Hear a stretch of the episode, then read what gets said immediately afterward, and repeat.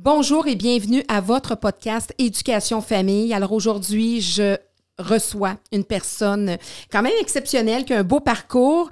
Et euh, l'animatrice novice que je suis reçoit cet animateur chevronné, qui est aussi élu conseiller municipal de la ville de Boisbriand et étudiant aux adultes à 61 ans et qui termine, donc, qui veut terminer son secondaire 5 et qui est retourné sur les bancs d'école. Alors, je reçois avec un grand plaisir Éric Rémy. Afin de partager, discuter, apprendre, rencontrer, s'informer et comprendre ensemble sur tous les sujets concernant l'éducation et la famille, bienvenue ici à votre podcast Éducation Famille. Bonjour Eric. Ben merci, tu m'as rajeuni d'une année. Ben oui. J'ai 62 ans et j'aurai bientôt 63 ans, c'est-à-dire au mois d'octobre. Ah, et moi, écoute, pendant trois ans, euh, j'ai eu 33 ans.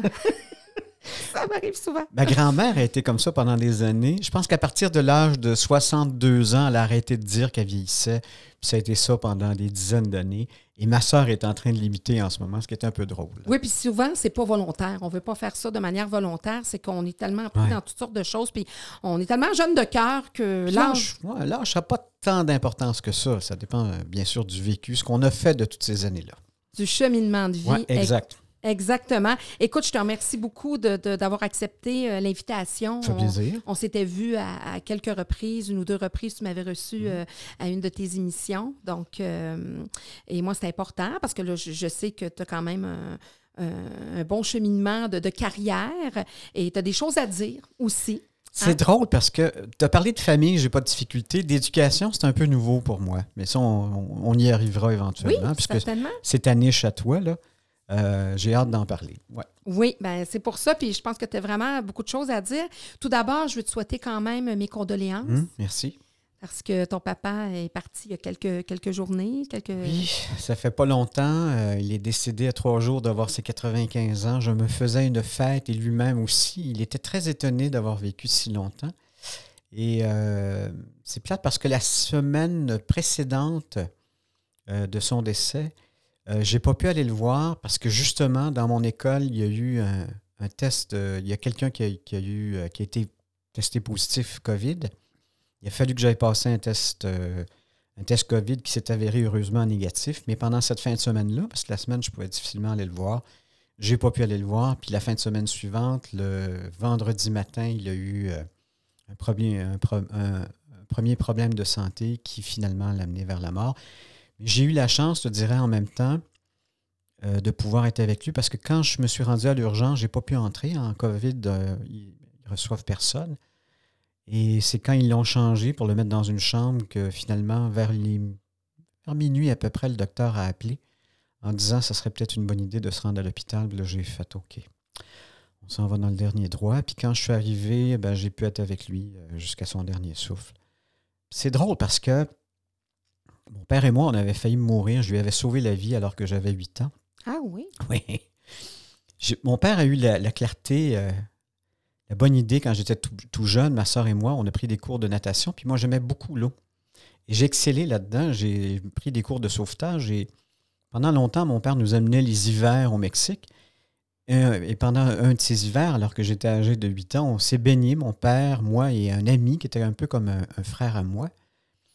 Euh, en fin de journée, en fin d'après-midi. Et à ce moment-là, à la plage où on était, parce que c'est une plage très déserte, on ne s'est pas aperçu, mais c'était la marée basse. Et la marée basse, ça t'entraîne au large. Et euh, on s'amusait, on était dans l'eau, on avait du plaisir, et tout à coup, on n'avait plus pied. C'est-à-dire que nos pieds ne touchaient plus le fond, et mm. on était entraîné vers le large. Euh, mon père a paniqué, l'ami qui était un peu comme mon frère, comme je t'ai dit, lui aussi, mais pas moi. Moi qui avais pris des cours de natation, je euh, j'ai pas paniqué et c'est. Euh, je me suis longtemps battu dans l'eau là, pour euh, essayer de les, sauver et j'ai finalement pu sauver à la fois cette personne-là qui était comme mon frère, mais également mon père à ce moment-là. Et je me souviens que mon père m'avait dit Va vers le bord, on va mourir. Et j'avais dit du haut de mes huit ans eh oui. Papa, c'est pas comme ça qu'on va mourir c'est drôle parce que ça m'est revenu le soir, euh, la nuit, euh, quand il est décédé. Effectivement, j'avais raison. C'est pas comme ça qu'on va mourir. Alors, j'ai eu la chance d'être avec lui à ce moment-là. Hein, Puis ça, du haut de tes huit ans, là, ça, ça Ouais. fait une... Non, puis ça, ça- je te dirais que je remerciais mon père d'une certaine façon. Mon père m'a m'a beaucoup sauvé la vie. Je ne sais pas si je vais aborder le sujet, mais la vie que j'ai eue, c'est euh, d'abord et avant tout grâce à un, homme qui est venu me chercher et qui m'a pris pour son fils. Parce que mon père n'était pas mon père biologique. Ah Donc, non? non. OK. Mon père m'a choisi. Hmm. Il m'a sorti d'une euh, famille d'accueil à, à ce moment-là. Il est venu me chercher, il a fait un deal avec une femme. Cette femme-là euh, s'est occupée de moi et s'est substituée à ma mère, qui, ma mère, est, est décédée euh, quand moi j'étais très jeune, à l'âge de 10 ans. Que tu n'as pas connu ta mère Je biologique? l'ai vraiment? connue très peu, je ne l'ai pas vue souvent. C'était une très belle femme, une, blonde aux yeux bleus, et je ne sais pas pourquoi, mais j'ai gardé ce goût euh, des blondes aux yeux bleus. Puis en ce moment, ben, c'est plus les noirs aux, aux- aux yeux verts. Je sais pas, je- j'ai comme changé en cours de route. Mais tout ça pour te dire que j'ai, on était quittes, mon père et moi. Puis quand il est parti, parce qu'on a eu des différends durant notre vie, il avait un bon caractère et moi aussi, euh, j'avais eu le temps de faire, euh, de faire des mises au point avec lui et de boucler les boucles. Alors, euh, j'étais en paix et lui aussi, je pense, à, ce moment-là. On, avait réglé ce qu'on avait réglé entre nous deux. Puis tu dis qu'il t'a choisi, donc Oui. toi, tu étais en famille d'accueil, ce que je comprends? Oui, j'avais été placé en famille d'accueil. Ma mère biologique, étant incapable de s'occuper de moi, m'avait placé dans une famille d'accueil. Et lui trouvait ça absolument incroyable. Et étant donné qu'il ne pouvait pas aller chercher un enfant sans avoir une femme, il a fait un deal avec une femme et il, il était, et il était encore, euh, ça fait 62 ans qu'ils sont ensemble. Euh, 60 ans qu'ils sont ensemble. Et ce deal-là, cette union-là, s'est fait parce qu'il y avait un petit bonhomme de deux ans qui arrivait dans leur vie. Ils ont décidé donc de s'occuper de, de moi et de faire euh, quelque chose avec ce qu'ils avaient entre les mains. Ah, Deux donc- parents qui n'étaient pas biologiques, mais qui m'ont donné bien plus que, que ce que auraient pu me donner mes propres parents biologiques. Ben oui, puis il t'a transféré aussi, eh ben, il t'a transmis Oui. le- la, la- la passion, Oui. l'amour de, de, de, de l'animation. Absolument. Absolument. Ça a été. euh, il m'a inoculé de son, de son optimisme, de son amour du métier, de la culture, de nos artistes. Et euh, ça m'a permis d'avoir une carrière de mon côté, moi aussi. Tu sais, de Puis- suivre un peu ses traces modestement, parce que je n'ai pas eu le même genre de carrière que mon père. Mais je suis content d'avoir pu euh, moi-même porter le flambeau de la famille. Oui, je, en tout cas, je considère que tu as fait vraiment des Je ne l'ai pas échappé. Je l'ai pas échappé, c'est ça. certainement. tu parles de ta sœur, donc elle, est-ce que tu, tu parles d'une sœur? Oui, oui, oui, c'est ma sœur. On a 10 mois de différence, euh, ma sœur et moi. Elle, elle habite aux États-Unis. Elle, elle a, vu, elle, a- elle a- elle a eu une vie un peu, un peu différente de la mienne. S'est plutôt euh, concentrée vers une carrière. Ensuite, elle s'est mariée, elle a eu trois enfants. Puis maintenant, elle, elle est revenue. C'est une artiste dans l'âme, c'est une artiste peintre. Et elle fait de très belles toiles. Puis euh, je la vois pas souvent, mais surtout avec la COVID maintenant, Mm. les frontières sont fermées. Mais euh, on garde un lien très étroit, ma sœur et moi. Et elle, est-ce qu'elle a été adoptée aussi? Est-ce qu'elle a été. euh, Oui, ben, je, je pense qu'on peut dire ça. Elle était, mais c'est-à-dire qu'elle était plus, comment je te disais, plus reconnue que moi j'étais. Moi, j'étais plutôt un, je veux dire, je veux pas dire un accident, mais disons une surprise à l'époque. OK. Et d'ailleurs, euh, on m'a dit que j'avais été euh, conçu dans les coulisses d'un théâtre. Alors c'est peut-être pour ça que j'ai une petite fibre théâtrale aussi. ça vient peut-être de là. sont là, c'est Oui, ça? Exact. Tu, tu- Exact. tu connais bien. Donc, euh, et donc l'enfance, quand même une enfance heureuse. Heureuse, très heureuse. euh, ma soeur, moi, je l'ai connue, euh, j'avais 5 ans, puis on m'a dit Tiens, Eric, tu as une sœur. Je l'avais déjà vue, hein, je l'avais entrevue, puis euh, ben, ça faisait pas mon affaire. hein, quand tu es enfant unique, d'avoir une sœur, puis ma sœur avait 10 mois de différence de plus vieux que moi. Puis elle était surtout très bonne à l'école, et on va y revenir. Ma sœur, c'était une studieuse, c'était quel- c'était quelqu'un qui avait toujours des beaux bulletins, alors que moi, ben, j'étais un peu. euh, J'avais le bonnet d'âne, si tu veux, parce que je, ça a pris du temps à le découvrir, mais j'avais un trouble d'apprentissage, mais tu sais, on parle il y a quand même très longtemps. Si j'ai 62 ans, je vous Mm. parle de ça à l'âge, alors que je suis au primaire. Alors, ça a pris beaucoup d'années avant que l'on fasse la différence entre quelqu'un qui ne voulait pas apprendre et quelqu'un qui avait des difficultés d'apprentissage. Oui, c'est ça. Là. C'est, effectivement, il n'y avait pas de diagnostic dans le temps. Ça s'en venait, c'était vraiment le début. Euh, J'étais dans, un, dans une école de Montréal, d'ailleurs spécialisée. Mon père m'avait envoyé là. C'était le centre de réintégration scolaire qui était sur le boulevard Saint-Joseph, près de Saint-Laurent. Euh, mais tu sais, avant d'arriver dans cette école-là, qui a été, en, je te dirais, en quelque sorte, une, une planche de salut pour moi, mon père m'avait envoyé voir un psychologue, un psychologue, Le psychologue avait dit à mon père, votre fils fait tous les efforts pour ne faire aucun effort. Imagine-toi, c'était ça son diagnostic, ce, Mm. ce psychologue-là. Euh, ensuite, on m'a prescrit des lunettes. Et je me suis retrouvé avec des lunettes à trois foyers. Je ne sais pas si tu le vois, mais j'ai 62 ans, je ne porte toujours pas de lunettes. Mais Alors, il y a un, un- un diagnostic erroné là encore. Je me suis retrouvé avec des lunettes, des maux de tête. euh, et jusqu'au jour où, euh, finalement, mon père a trouvé ce centre-là, il m'a inscrit là et j'ai euh, pu mettre le doigt, en fait, les, les éducateurs, les gens autour de moi ont pu voir qu'effectivement, pas, une mau- c'était pas de la mauvaise volonté, mais c'était vraiment de la dyslexie dont je souffrais. Mais on était au début, si on veut, de ces diagnostics. Et à ce moment-là, on faisait juste te dire t'es, t'es dyslexique. On avait- il n'y avait pas le service qui venait avec. non, il n'y avait pas, il y avait pas tout le support que l'on a maintenant, euh, malheureusement. Alors j'ai vécu avec ça et je vis encore avec ça aujourd'hui. Et donc, tu quand même, tu, tu vas être après ça dans un métier de, de, de- justement, de, de parole, d'écriture et... J'avais cette facilité-là. Tu sais, j'étais un enfant, euh, j'étais très tôt euh, dans ma vie, je, détestais le, silence. J'avais peur. Alors, j'écoutais, la, je me mettais un petit radio sous, ma tête d'oreiller, sur, mon- oreiller, et j'écoutais les émissions de radio de fin de soirée et de nuit, des voix rassurantes. Et c'est comme ça que je suis, devenu vraiment euh, un grand amant de la radio. Je me suis dit un jour, je vais faire ça. J'ai eu un petit templier avec un micro que j'ai trouvé dans les affaires dans la maison. Je me suis bidouné euh, une, sorte de station de radio et j'ai commencé à faire de fausses émissions de radio dans mon sol chez nous. Et euh, rapidement, tu sais, je t'ai parlé de l'école, le centre de réintégration scolaire, il y avait eu des auditions. Et euh, lors de ces, auditions-là, j'ai été, été pris, j'ai été choisi pour être critique de livres pour enfants à la radio, imagine-toi, à CKC. Donc, pendant, pendant une bonne période de temps, pendant tout l'été, en fait, j'ai euh, j'ai fait des critiques de, de livres pour enfants à la librairie Hachette. Alors, à toutes les semaines, je venais et pendant 4-5 minutes, je venais parler d'un livre que j'avais lu pendant la quel âge semaine. à l'époque? Écoute, je pense que j'avais pas tout à fait 10 ans encore. Hmm. Donc, l'élève qui faisait des- beaucoup d'efforts pour ne pas faire d'efforts. Oui, voilà, exact. Donc, se retrouver. Parce que comme j'avais cette facilité-là, moi j'ai grandi à travers euh, beaucoup d'adultes, des gens euh, très verbomoteur, mais je pense que j'ai été moi-même piqué de la même aiguille. Oui, puis e-, est-ce que euh, cette dyslexie-là t'a nuit ou t'as senti que ça, ça te donnait, euh, ça te faisait disons que c'était difficile pour toi dans le métier que tu choisissais? Ben, d'abord, ne serait-ce qu'au niveau scolaire, c'était très difficile. Puis, tu sais, euh, dans, ces années-là, on est dans la révolution de l'école conventionnelle qui devient les polyvalentes. Moi, je mm-hmm. suis arrivé à l'école, je pense, en 1900. 72, 71, 72. Donc, on était vraiment les premières années des, des polyvalents. C'était des usines avec des enfants, euh, des, salles de classe. Avant, tu avais le même professeur toute la journée. Là, il fallait que tu prennes ton sac, que tu changes de salle de classe, d'étage souvent, parce que c'était énorme. Il y avait 1500 élèves dans, ma polyvalente. Euh, celle où j'allais, c'était André Laurando. Puis juste avant, ben, j'avais été à l'Académie Michel Provost à Montréal, qui était une, école privée. Mm-hmm où là, j'avais, je te dirais, un autre traitement, où j'avais un seul professeur et, plein de matières. Je dis un seul, j'en avais d'autres, mais.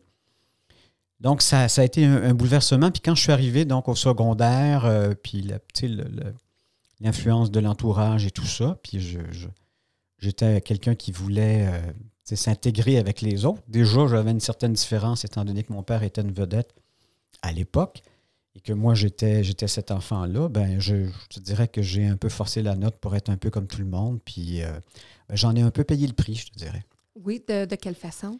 Ben, parce que j'essayais de m'illustrer, mais par la négative. Donc, je me suis, tu sais, étant donné que je n'avais pas nécessairement les meilleures notes en classe, ben, je, me, je me suis retrouvé euh, tu sais, en retenue. Je me suis retrouvé. Faire le euh, clown de la classe? le clown de la classe, euh, j'ai eu ça. euh, je, je plaisais aux filles les filles me plaisaient beaucoup.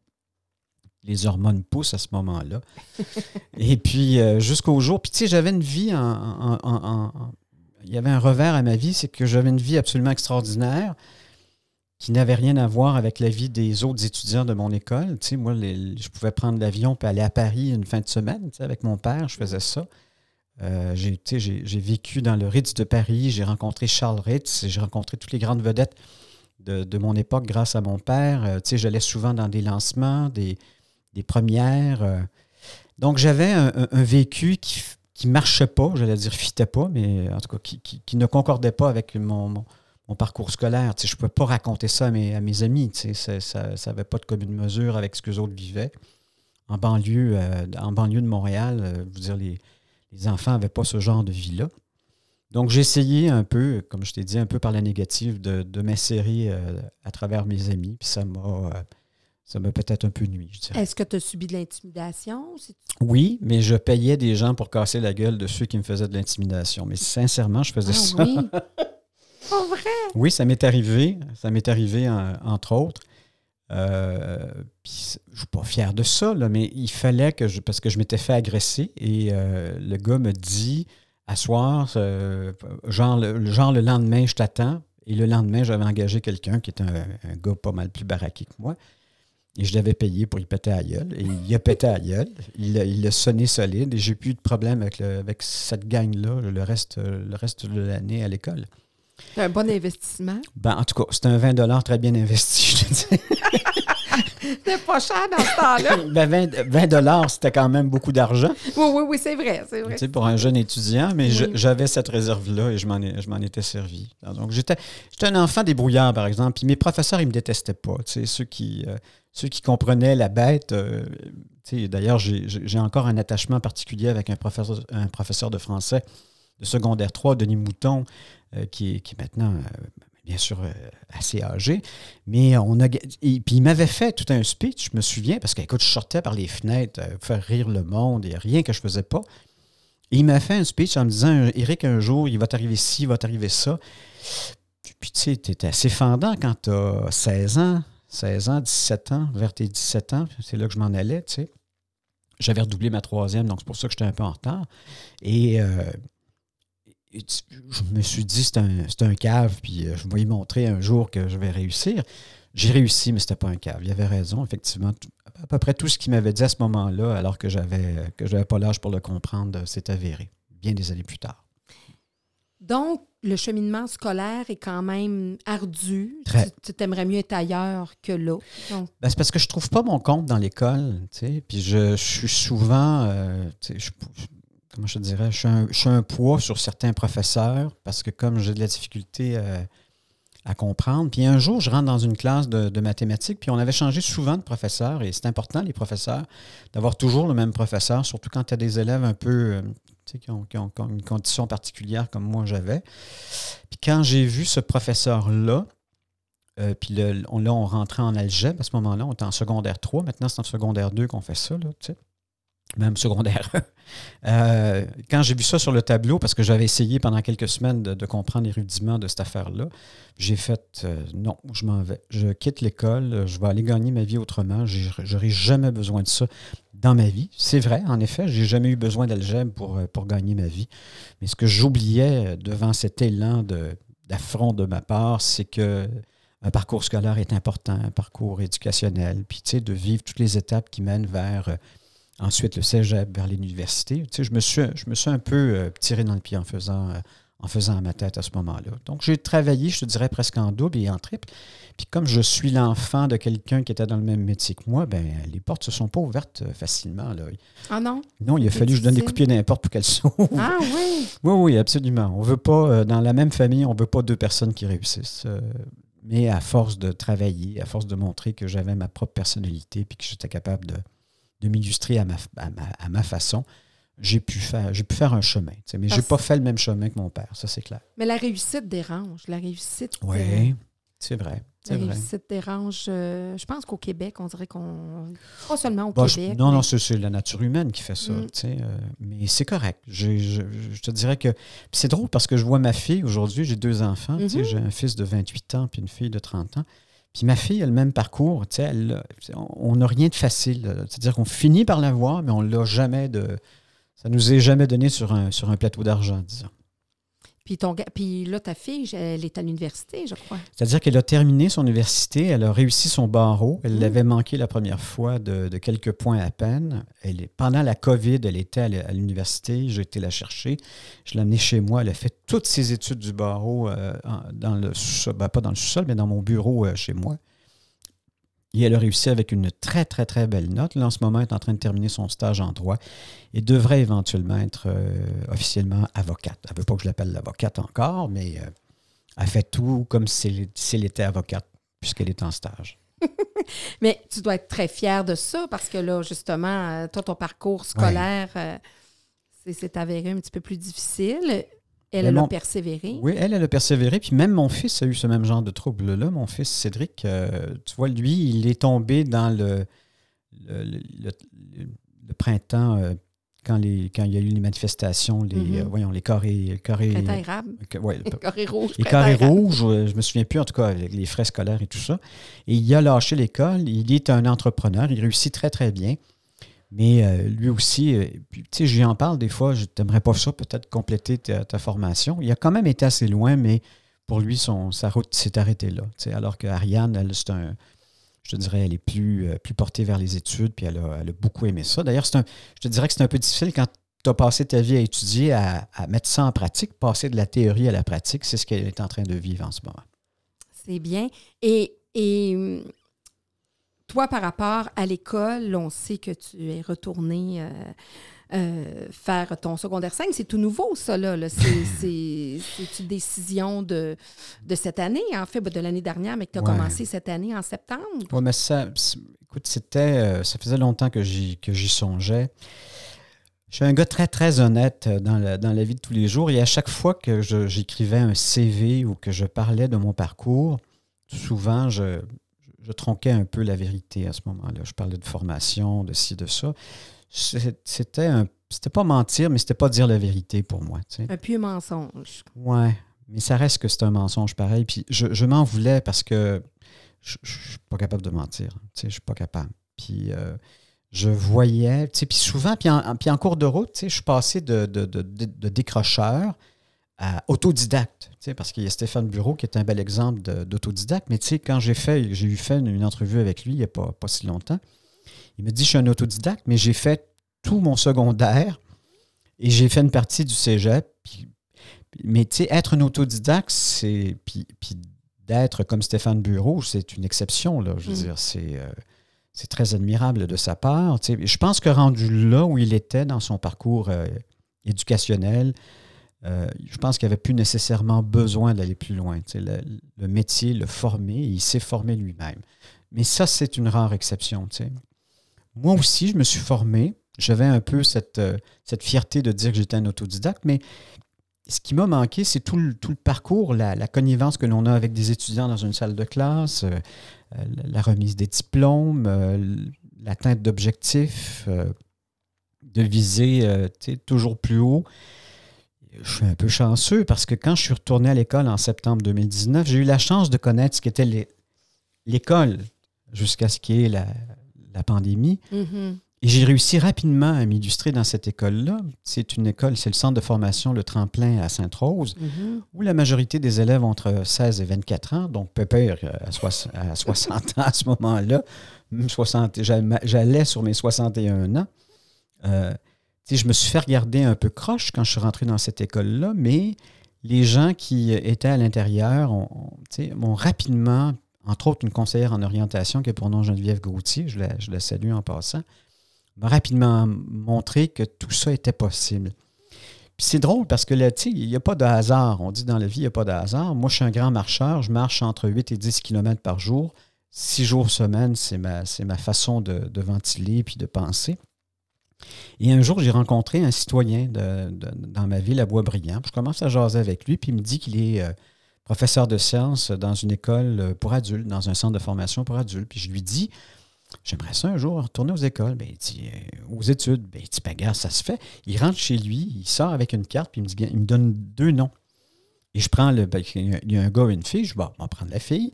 Je, je prends un rendez-vous avec la fille. D'un coup, qui est blonde aux yeux bleus. on ne sait jamais. C'est une très belle femme en passant, mais c'était pas ça, tu comprends? Je, mais euh, fait que je, l'ai écouté, puis j'ai fait Ah, OK, correct, c'est possible tout ça. Alors, je me suis inscrit, puis j'ai, de, de, de, fil en aiguille, je me suis intégré, j'ai même été nommé président des étudiants, imagine-toi, de mon école. j'ai pu partir à l'intérieur différentes, euh, différentes initiatives. À quand avec- la station de radio étudiante? Écoute, j'ai encore ce rêve-là, mais pas pour, ma, pas pour ma- mon centre de formation, mais pour ma ville, pour ma- mon centre jeunesse dans ma ville, ma maison des jeunes.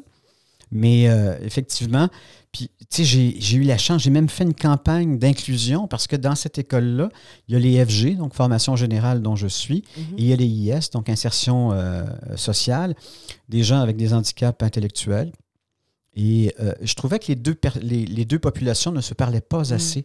Et euh, ayant une formation euh, autodidacte quand même en communication, j'ai fait, tiens, je vais partir une campagne. Et cette campagne-là, j'ai appelé ça euh, Mes amis IS, entre parenthèses sur le IS. Et je demandais donc à des étudiants de formation générale de me parler de leur lien d'amitié avec des IS et vice-versa. Et pendant le temps, jusqu'à temps qu'il y ait la COVID, je te dirais que ça a eu un, un très, très grand impact. Ça a été bien vu à l'intérieur. J'ai parti avec la gang, je m'en allais avoir une salle de jeu, une, une espèce de, cool zone où les étudiants pouvaient s'asseoir. J'avais trouvé un gros sofa où on pouvait s'asseoir euh, pour, euh, pour, pour se, mettre à l'écart un peu, peut-être ren- rencontrer, jaser ou même étudier. Alors j'étais j'étais sur une belle lancée jusqu'à ce que la COVID arrive. Puis heureusement, euh, je dirais que j'ai pu, j'ai pu goûter à ce que je pensais que, ce que c'était de ce que j'avais manqué. Là, je suis en train de, vi- de vivre une difficulté qui est l'éducation à distance. Tu sais, il y a toujours euh, mille choses à faire. La distance euh, virtuelle, je comprends les étudiants en ce moment de- d'en arracher, de vouloir retourner en classe. Puis aussi les parents, c'est quand même difficile pour eux autres de- de- d'être des professeurs alors qu'ils ne le sont pas, ils sont des parents. Euh, donc, je vis une, une double difficulté. J'ai toujours ma dyslexie, mais en même temps, j'ai aussi cette distance-là avec l'éducation en virtuel. Puis tu comptes le terminer quand, ton secondaire 5? Là, tu fais quel, selon Là, je suis en train de. Mais écoute, je, je me, je me bute à un mur absolument terrible. Je suis en secondaire 2 en maths. Euh, Il y a deux manuels. Je suis en train de terminer le premier. J'ai un examen, et je l'ai fixé d'ailleurs à la semaine prochaine. Euh, puis. euh, mais, il y a eu la, la période des fêtes. Ensuite, au retour, on est revenu. Il a fallu que je retourne en classe parce que j'avais complètement tout oublié. Tu sais, ma dyslexie, j'ai aussi un déficit d'attention à, à- à travers ça. Euh, donc, il faut. Un gars comme moi, puis un étudiant de mon âge, je dirais qu'il faut qu'il travaille en double si c'est pas en trip pour Ben retenir oui. la matière. C'est pas. Ça ne me vient pas facilement. Puis là, il y a eu euh, bon, la semaine de relâche, le décès de mon père, je me suis occupé des funérailles. Là, je, suis- je suis en train de revenir en ligne et je suis en train de préparer ma, ma feuille de notes pour avoir mon examen pour éventuellement passer à la portion 2. J'espère pouvoir terminer mon, mes maths de secondaire 2 euh, cette année parce que je ne suis qu'en mathématiques. J'ai fini mon français, j'ai fini mon anglais. Puis, après ça, puis après ça, je vais clencher. J'ai fait aussi un GEN, ce qu'ils appellent, ce qui, était un, ce qui, ce qui est drôle d'ailleurs, comme, euh, comme euh, je dirais, re- ré- re- ce qui nous donne des points à- à- au niveau de- de- des études. C'est une espèce de, je te dirais, d'analyse de ton, du savoir, du savoir-être, du savoir-faire. Puis tu racontes ta vie, puis tes forces et tes faiblesses. Je ne sais pas si tu as, déjà entendu parler Ça, de ça ça. te donne des points supplémentaires. Ça te donne, ton- écoute, à chaque fois, j'ai trois gens et à chaque fois, c'est quatre crédits. Donc, euh, j'ai fait mon premier gen. Là, je- éventuellement, je vais m'attarder au deuxième, puis éventuellement le Ça, troisième. c'est encourageant. ça, à côté des mathématiques qui Ouais. sont Mais ça me. Puis là, j'avais commencé informatique, mais comme, euh, comme je voyais que j'accusais du retard en mathématiques, je me suis dit, bon, ben, je vais me concentrer. Tu sais, je, vais, je vais piner, comme on dit en bon québécois, les, maths, les maths, puis je vais passer au travers. Donc, j'essaie de ne pas trop me donner de, d'échéancier, mais en même temps, je ne veux pas, pas finir mes vieux jours à, à l'école.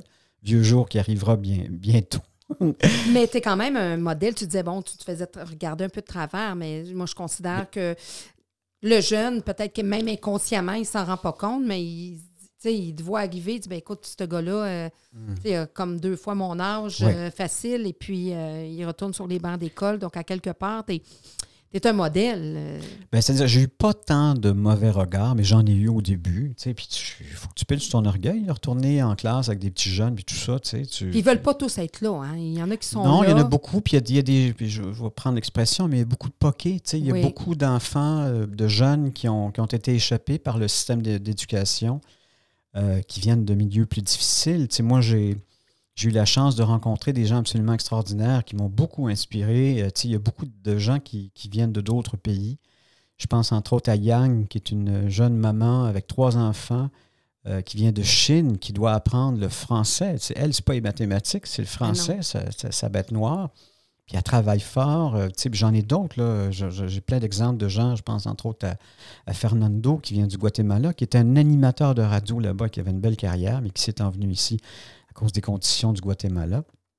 Tu sais, je vis des, je vois, je côtoie des gens qui vivent des difficultés euh, et qui, qui prennent les moyens pour s'en sortir. tu sais. Et ça, pour moi, c'est très, très inspirant. Moi qui n'ai pas cette pression-là, euh, tu sais, les études, c'est bien parce que je le veux. C'est n'est pas une question de survie, le rendu à mon âge. Non, non, non. Puis c'est ça, c'est de, de prendre cette décision-là parce que, bon, ta carrière, euh, tu, tu l'as bien établie. Puis Ça bon, ne changera pas mon casting. Non, ça ne changera pas, ça changera pas ton casting. C'est ça. Mais euh, tout à l'heure, tu disais, ben c'est ça, je mentais à quelque part. Ça reste quand même un, un Oui, mensonge de- oui.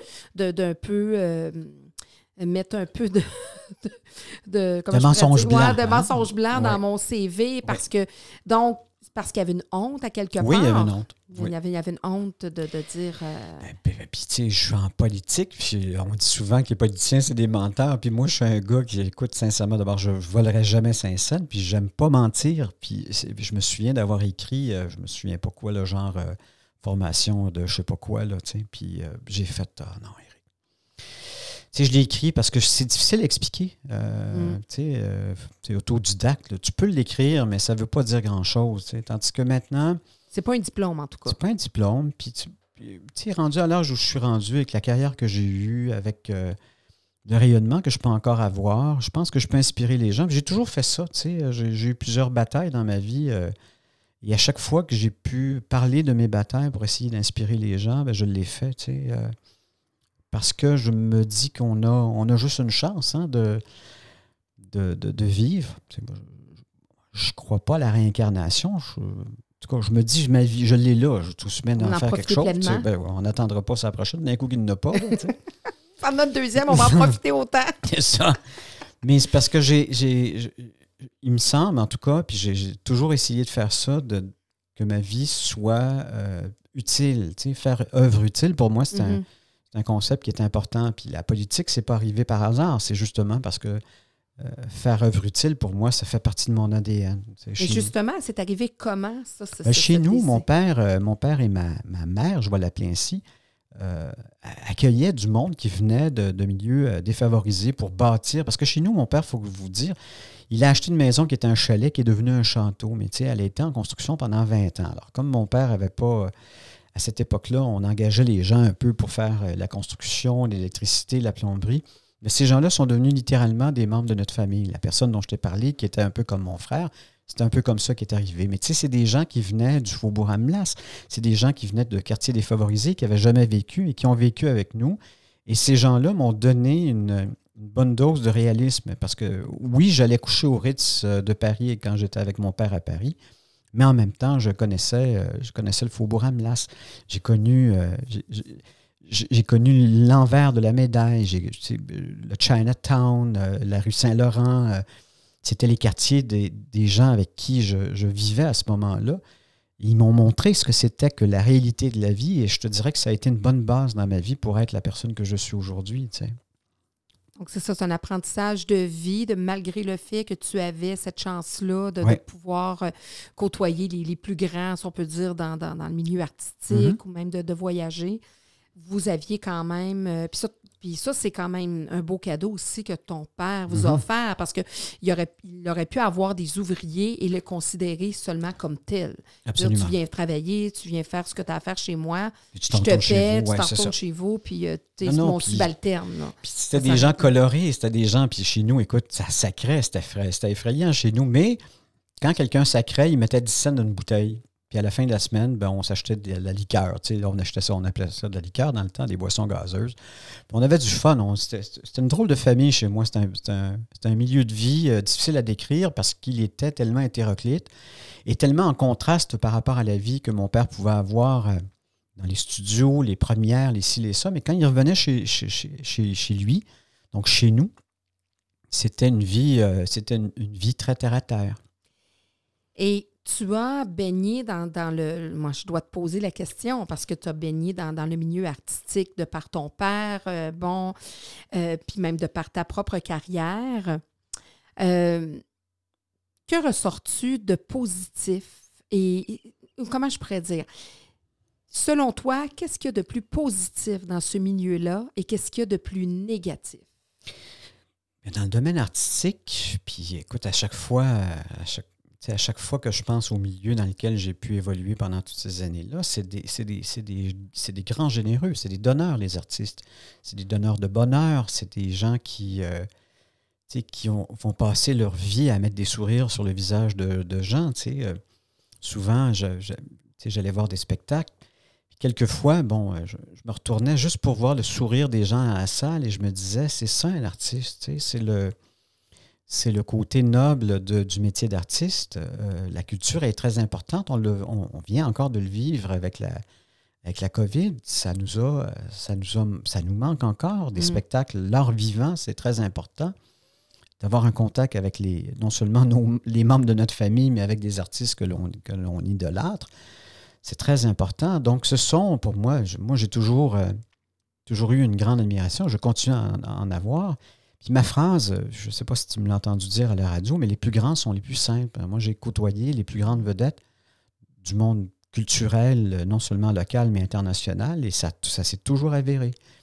J'avais plus de, souvent plus de facilité à faire une entrevue avec un Charles Aznavour, un Michael Bolton, qu'une vedette qui commençait, parce que la vedette qui commençait faisait attention à tout ce qu'elle disait, de peur d'être jugée, de peur de, de projeter une image qu'elle n'était pas, alors que les plus grands, ben, ils sont ce qu'ils sont. Ils n'ont plus besoin de. Ils n'ont plus rien à prouver. Ils n'ont plus rien à prouver. Ils sont rendus là. Ils, sont, ils ont réussi ce qu'ils avaient à réussir.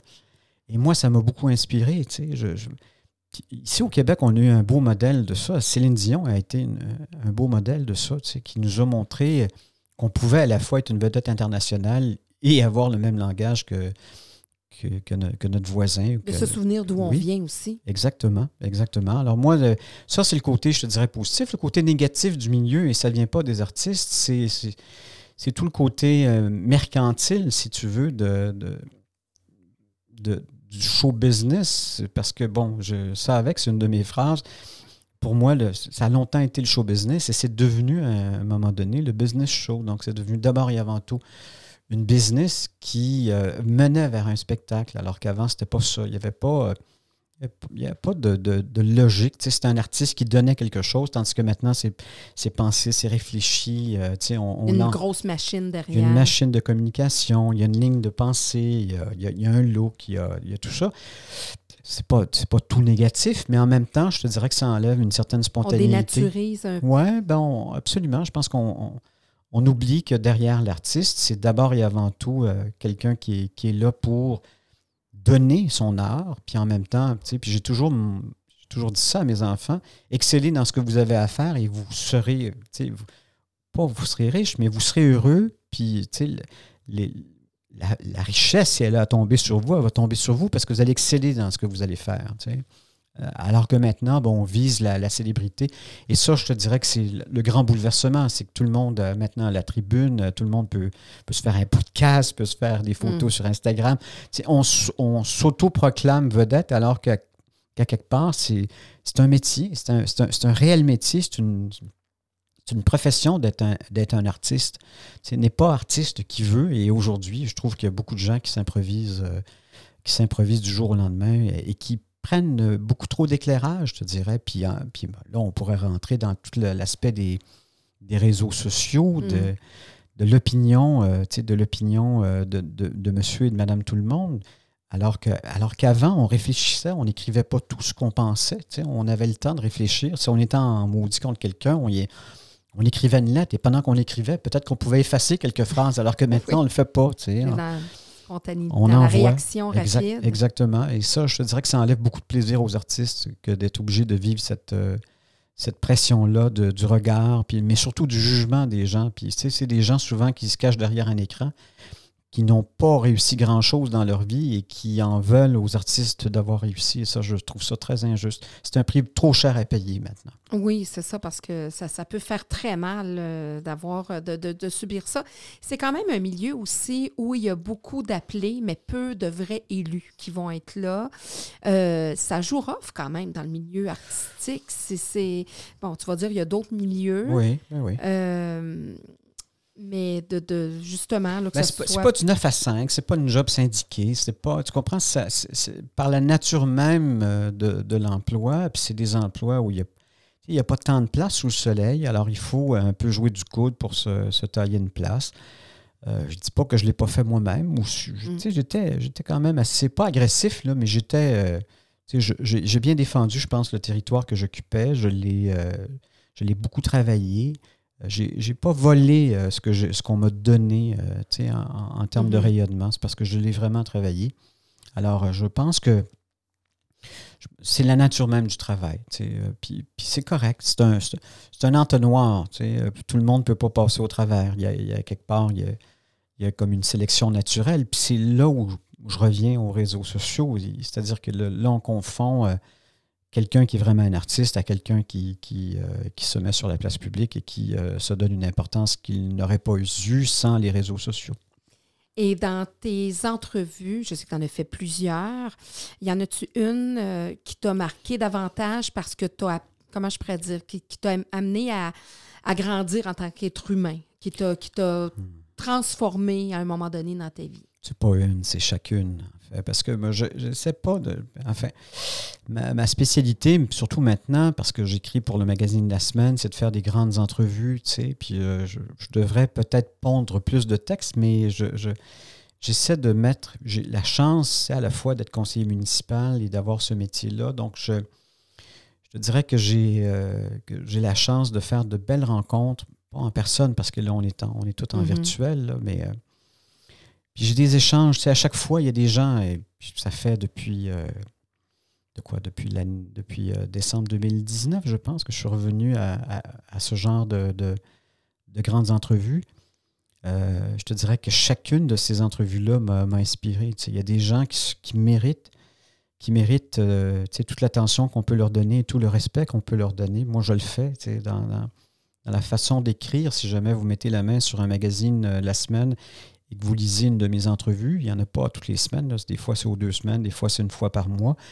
Vous allez remarquer que ma, ma- ma forme d'écriture n'est pas comme celle de mes collègues et j'ai rien contre celle de mes collègues, Mhm. mais j'ai voulu amener quelque chose qui était différent. Euh, je ne suis pas en formule question-réponse, je suis avec un, un vrai texte. Donc, il y a une intro, il y a, il y a- il y a- il y a le texte de présentation, ensuite on tombe dans, le- dans- dans le sujet, dans le vif du sujet, puis il y a un fil conducteur qui nous mène vers une fin, et une fin euh, qui souvent est avec un petit clin d'œil. tu sais. Je, je, je me sens beaucoup inspiré de ce que j'ai beaucoup lu dans ma vie, c'est-à-dire que euh, moi, ma, lecture de chevet quand j'étais jeune, c'est mon père qui m'a donné ça, c'était les sélections Reader's Digest. Il y avait des Oui. histoires. Puis à la fin, il y avait toujours une. Tu finissais de lire ça, puis tu ne restais pas sur ta fin. Et c'est drôle, j'ai probablement, euh, sans, sans même. Ça fait pas longtemps que je me suis aperçu de ça. Je me suis dit, peut-être que j'ai un peu reproduit cette façon-là, ce, ce feel-good lecture, on va dire en anglais, donc cette, cette, cette, euh, lecture qui fait du bien. Donc, j'ai- un peu intégré ça dans ma façon d'écrire. Puis C'est pas des grands textes, c'est quand même. C'est des grandes entrevues, mais, en- mais en- en- ça pourrait être bien plus que ça. Mais j'ai pas l'espace, que si tu veux, on est plus, on est plus dans, le, dans le cours. Mais d'avoir trois feuillets et demi aujourd'hui, c'est beaucoup. Alors qu'on est dans l'instantanéité, on est dans les petites affaires, les bottes vignettes, et ainsi de suite. Alors, je, mets beaucoup de- d'efforts et de temps. euh, ma, technique à moi, souvent, c'est d'écouter au complet l'entrevue à plusieurs reprises. Ensuite, je fais un verbatim au mot près de tout ce qu'on me dit.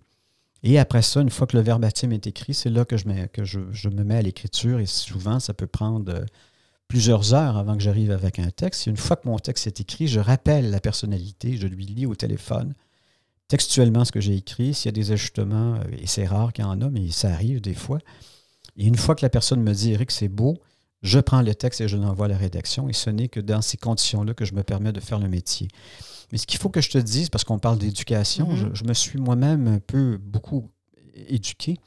Euh, à partir de, de novembre, euh, c'est ça, novembre 2017, novembre, ouais, c'est ça, novembre 2017, je cherchais à, à avoir une source de revenus supplémentaire à, cette époque-là, puis je m'ennuyais aussi de l'écriture. J'ai envoyé un CV, j'ai vu une, une c'est même mon ex-femme à ce moment-là qui avait vu quelque chose, et j'ai envoyé un CV, et à l'autre bout, c'était une amie à moi que je ne savais pas, qui m'a engagé, Et j'ai appris mon métier comme, comme ça aurait dû être au départ. C'est-à-dire que je me suis retrouvé dans une salle de nouvelles avec des jeunes journalistes et j'ai appris les rudiments de, mon métier que je n'avais jamais vraiment appris. Alors je me suis retrouvé avec humilité et, quelquefois quelques coups de au derrière de ma chum qui m'a qui, qui, qui fait preuve de, de mentorat, mais qui n'était pas complaisante avec moi, qui m'a montré le métier, mais en même temps en me disant, il ben, faut que tu te corriges. Si, si je te demande telle chose, il faut que tu fasses telle chose. Et, ça, je l'ai fait pendant presque deux ans, peut-être même deux ans en fait, euh, pour des petits journaux de quartier de, l'ouest de l'île de Montréal où j'ai fait du culturel. Et ça m'a redonné, je te dirais, toute ma... Ça m'a redonné d'abord une forme de légitimité de pouvoir m'appeler journaliste jusqu'avant je ne je le disais, mais je ne le pensais pas. Tandis que tu vois, euh, quand, quand j'aurai terminé mon secondaire, peut-être même avant, je vais voir, je vais aller me chercher ma carte de la, la FPJQ, la Fédération euh, professionnelle des journalistes du Québec, parce que je me sens, je, sais que j'ai passé par ça. Donc, je suis un, bel et bien un journaliste dans toute la noblesse du mot. Puis, de transmettre ces connaissances-là, tu disais, moi, je suis allée encore apprendre des choses par le biais de cet ami-là, mais est-ce que ça ne te tenterait pas justement de transmettre tes connaissances? Je sais pas si. Ton expérience? je pense que je le fais une entrevue à la fois. Je pense que je peux inspirer les gens euh, à, essayer d'aller au-delà de leur, euh, de leur, leur petit périmètre de confort. Je, pense que d'essayer de, se dépasser tous les jours, c'est la, la quête d'une vie, tu sais. Euh, est-ce que je serai un bon professeur? Je ne sais pas.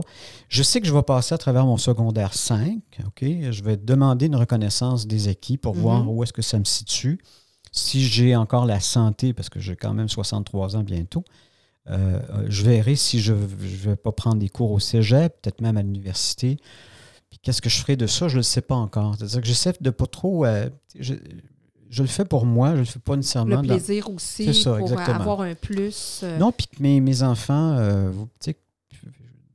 non seulement moi-même être fier de moi, mais que mes enfants soient fiers du parcours de leur père, parce que pour moi, je l'ai un peu mentionné, mais je, je pense, j'essaie d'être un bon exemple, non seulement pour les gens autour de moi, parce que comme je suis un politicien, mais également pour, euh, pour mes enfants, essayer de les inspirer, parce que le jour où je ne serai pas là, ben, ils auront des, bons souvenirs de leur père. Donc, c'est important pour toi, justement, que ton cheminement, que tes enfants, tu parlais un petit peu de honte, puis tout ça, puis justement dans tes CV. Donc, pour toi, tu voulais enfin vraiment que ça soit vrai, que tu aies terminé tes études. C'est ça. Puis il y a le regard de tes enfants aussi, c'est important pour toi que que ce cheminement-là se fasse? Ben, c'est sûr que j'inspire mes enfants, tu sais, ils, te, ils, me le disent. Puis moi, mes enfants et moi, on a on parle souvent, on, on se dit vraiment les vraies affaires. puis ils ne m'épargnent pas non plus, parce que moi mm. aussi, j'ai mes moments, là, ils peuvent me dire, moi aussi, mes, mes quatre vérités, mais jamais de façon agressive. Au mm. contraire, on est toujours dans l'amour, mais on est dans la vérité. Puis, euh, il faut beaucoup aimer quelqu'un pour lui dire la vérité. Puis j'ai ce genre d'échange avec, euh, avec mes enfants. Donc, euh, oui, si je peux les inspirer, mais rendu là où ils sont, euh, c'est peut-être plus d'inspirer euh, éventuellement mes petits-enfants, si un jour j'ai des petits-enfants, puis d'inspirer les gens qui, qui, qui, évoluent autour de moi. Je, je, pense que quand on a la, la chance d'être d'abord un, politicien, d'être un communicateur, on n'a pas le droit de s'asseoir là-dessus. On, a, on, a, on a une chance, on est élu d'une certaine façon, à la fois politiquement, mais aussi euh, publiquement, avec, euh, avec euh, des votes de confiance, ben moi, je pense qu'on se devrait d'être la meilleure version de soi-même, mais tout le temps, là, tout le temps, tout le temps. Qu'est-ce que tu veux apporter justement par ton implication en tant qu'élu municipal? Elle est où la différence que tu voudrais faire principalement? tu sais, je, ça fait, ça va faire huit ans bientôt au mois de novembre que je suis élu à, à Boisbriand. Je m'occupe principalement de, de, la culture je m'aperçois que c'est ton rôle, il doit, être, il doit être teinté de modestie parce que tu as quand même un appareil municipal qui est là. Tu as des gens qui sont des professionnels, qui ont, des, qui, ont étudié toute leur vie pour être euh, directeur ou, euh, ou adjoint ou euh, faire ce mm. qu'ils ont à faire dans, leur, dans leurs différents domaines d'expertise. Alors, il faut, faut, faut, arriver avec une, une, grande modestie, mais surtout te dirais, un esprit ouvert. Moi, ce que je demande aux gens avec qui je travaille euh, au niveau politique, c'est d'avoir l'esprit ouvert. C'est de ne jamais croire qu'on a une certitude, euh, parce que souvent, la certitude, c'est ce qui t'empêche d'avancer. Euh, alors, je, me permets souvent de penser à, voix haute sans me demander ce que, ce que, les autres vont penser. Parce que je me dis que quand on est quand on est en train de brasser des idées, des, des, possibilités, ben, tout à coup, on peut trouver, tu sais, en fouillant, là, on peut trouver une perle, on peut trouver une pépite d'or. Et moi, c'est un peu ça. J'essaie de trouver des pépites d'or pour ma, pour ma ville, des nouvelles façons de penser, des nouvelles façons de, de, de, présenter la culture. Mais en même temps, il faut, faut, se le dire, un, conseiller municipal, c'est c'est le trait d'union entre le citoyen et la ville. Puis il faut bien assumer cette tâche-là. Puis ne, se, ne jamais se prendre au sérieux. C'est des grandes responsabilités, mais qui sont éphémères. C'est un petit pas à la fois. Petit pas à la fois. Tu parlais de tes enfants tout à l'heure. Euh, comment c'est passé dans le sens, ben, tu travaillais beaucoup, tout ça, donc c'est des heures toujours euh, jamais régulières quand on est dans, le milieu artistique. Euh, la vie de famille, tes enfants, euh, est-ce que tu as été un père présent? Est-ce que. Écoute, s'il y avait un trophée à recevoir dans ma vie, c'est bien celui de parent, de père. Oui. Oui, absolument. Et je le dis euh, sans, mais, sans prétention, mais, c'est bien, c'est bien que tu puisses reconnaître tes propres. Euh, oui. surtout avec les hommes de ta génération, il faut se le dire. Oui, c'est vrai. Mais mon père était un père tendre. Hein. J'ai eu un père, Édouard Rémy était un, papa très très attentionné, très tendre, mais après ça, il est devenu très dur. Il je pense que le, stress du travail, le succès, et ainsi de suite, le durci. C'est-à-dire qu'entre ce qu'il était au début et ce qu'il a été euh, en cours de route, au moment où je pense que. Puis j'avais aussi mon adolescence qui n'était pas nécessairement ce qui avait de plus facile à gérer.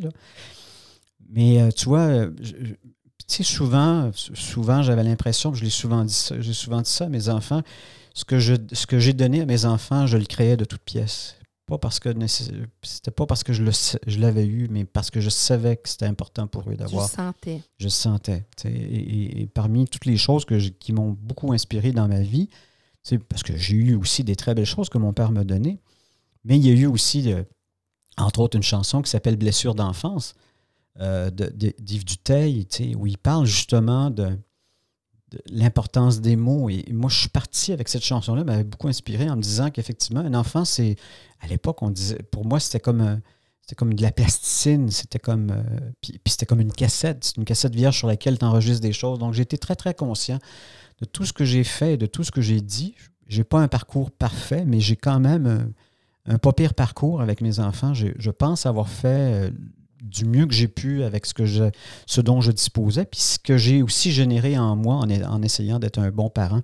Et je n'ai pas seulement été un bon, un bon parent, j'ai été un bon parent même dans la séparation avec, euh, parce que j'ai vécu, euh, euh, j'ai vécu la séparation avec leur mère et ça m'a été difficile parce que il y a eu un, bout où il y avait un peu d'aliénation parentale mm. et j'ai pas, j'ai pas cédé sous la pression. Je, mm je m'étais divorcé de leur mère, ou plutôt leur mère qui s'était divorcée de moi, mais je m'étais jamais divorcé de, mes enfants. Donc, j'ai réussi à trouver une petite place dans leur vie. Tu sais, j'allais les reconduire le matin, j'allais les chercher. Je les amenais à l'école, mais le, 7 ou 8 minutes que je les avais avec moi dans l'auto avant d'aller travailler, c'était un moment important. Et j'ai fait ça là, toute leur vie. Euh, j'ai été de toutes les, tous les concerts d'école, les, les compétitions euh, athlétiques, euh, des tout ce qui pouvait être significatif dans leur vie, j'étais là. J'ai essayé qu'ils se souviennent de ça, tu sais. Puis euh, je pense avoir fait une pas pire job avec ça. Et là, euh, tu disais, je vais peut-être être grand-papa. on, te le souhaite, en tout cas. Éventuellement. Tu un grand-papa euh, engagé. Oui. J'aimerais qu'on parle de, de, de violence conjugale. C'est un sujet que tu as abordé au début des années 2000 si je ne me trompe pas. Oui. Euh, qui m'a coûté ma carrière. Oui. Ah oui? Oui, disons-le. À ce point-là. Oui, je pense. Je, peut-être que je, suis mal placé pour le dire, mais je pense, ou peut-être que ça coïncidait avec quelque chose d'autre, mais je pense effectivement que ça m'a coûté un peu ma carrière parce que euh, d'en avoir parlé sur la place publique, venant d'un homme euh, personne n'avait fait ça avant moi. Puis ça reste toujours dans ma philosophie de faire œuvre utile. Je me suis dit, bon, ben, j'ai vécu ça. On m'a posé la question, tout le monde en parle. Guilla avait. les gens dans le métier avaient été conscients de, ça. C'était difficile pour moi de le cacher à ce moment-là. Je me suis beaucoup débattu euh, au sens propre, là, à essayer de, de mater cette, euh, ce que je vivais là à ce moment-là, qui était pour moi une hérésie. Ça n'avait pas de sens de vivre ça, tu sais, alors que dans ma carrière, ça allait super bien, mais dans ma vie personnelle, puis c'est pas la mère de mes enfants, c'est quelqu'un avec qui j'étais ensuite, mm-hmm. une fois que je me suis séparé. Quelqu'un pour qui j'avais énormément d'amour et qui euh, portait en elle beaucoup de blessures. Puis j'ai. Euh, ce qui était au départ des, des moments de l'impatience est devenu, au fil du temps, et ça, ça a pris quand même un certain temps, euh, des gestes vraiment que l'on pourrait dire de violence. Mais d'abord de violence psychologique, puis ensuite, ben, ça, en est venu au coup. Puis moi, je me suis retrouvé à l'émission Tout le monde en parle. On m'a posé la question j'ai longtemps hésité avant de répondre. Puis quand j'ai eu répondu, je, je, savais que je venais de faire quelque chose. tu venais d'ouvrir un panier de crabes. Ouais, ben enfin, il y avait quand même, je pense, 1 million 400 000 personnes qui regardaient l'émission à ce moment-là. Mm. J'étais pas nécessairement sur les assises les plus fortes parce que mon émission de radio venait de terminer au 98.5.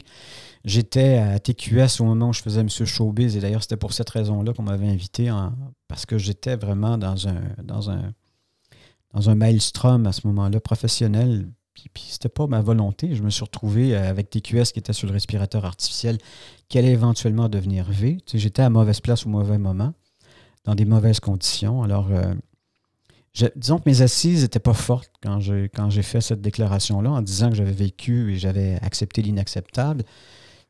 Puis je ne suis pas tombé de temps dans le détail, mais je pense, en avoir assez dit pour que les gens puissent voir euh, que j'avais vécu euh, de la violence. Mais tu sais, il n'y a pas juste quelqu'un qui, qui, pose des gestes violents envers toi, toi aussi. Puis moi, je suis un gars orgueilleux, je ne suis, pas fait de frame de choc, comme tu peux voir. Mm-hmm.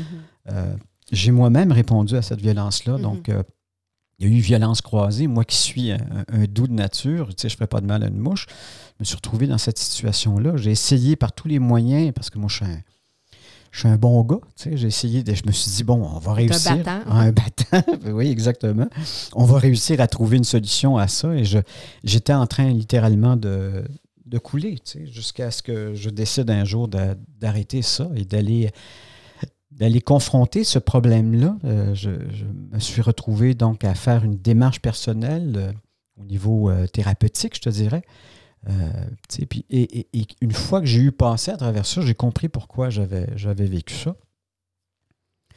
Bon, je ne ferai pas une thérapie dans, le cadre de ton émission, mais souvent, ce, ce, que l'on vit, c'est ce, qu'on attire, c'est ce, que, c'est ce qu'on n'a pas réglé dans nos vies. Mm.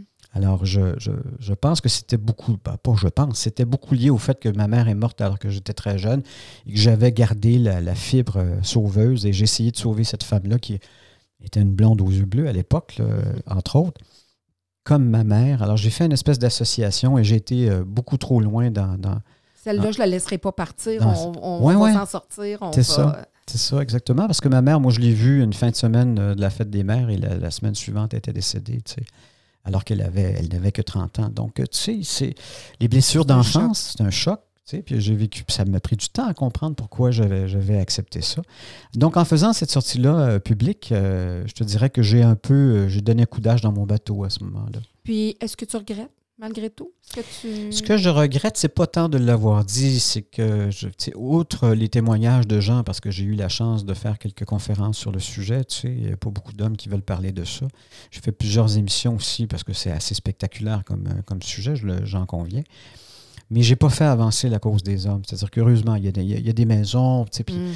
mais souvent, l'homme est, considéré comme étant l'agresseur. Puis ça, ça, se confirme en ce moment. Il y a cette Oui, les féminicides, tout ça. féminicides, tu sais, puis c'est Il y a des meurtres qui sont causés par l'excédent de cette violence conjugale-là. C'est rare qu'on entend que l'homme a été... Euh, tué ou bon, qu'il y a eu un meurtre par, rapport à l'homme, mais il n'en reste pas moins qu'il y a quand même de la violence euh, conjugale. Mais en ce moment, euh, tu sais, la, la, COVID a tout exacerbé. Je te mm. dirais que c'est un peu, c'est un vecteur en ce moment. La, la, COVID vient, c'est pas pour rien qu'on se retrouve avec autant de victimes, malheureusement.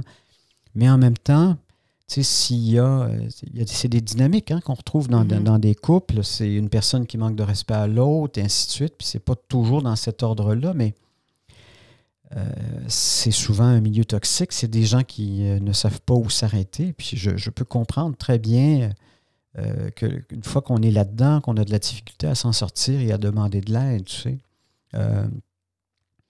Donc, quand je viens dire bon, qu'il y a aussi des hommes qui, qui, qui vivent aussi l'inverse, mais pas dans une. C'est parce qu'il y, a toujours le côté physique, là, mais Mhm. beaucoup plus fort que la femme. C'est, normal, tu sais. il y a- mais il y a quand même des hommes qui souffrent. Il y a des, il y a Mhm. des femmes cruelles, il y a des femmes euh, sanguinaires, il y a. il y a- mais puis, je- puis j'essaie pas de pointer la femme, là, mais c'est parce que c'est, pas en. je- le problème, puis c'est ce que je me suis aperçu, c'est qu'en essayant de lever le voile aussi sur le fait qu'il y avait aussi l'inverse, mais pas dans la même mesure, tu sais, pas dans le, le- le même côté dramatique. Je pense que notre société n'a pas voulu entendre ça.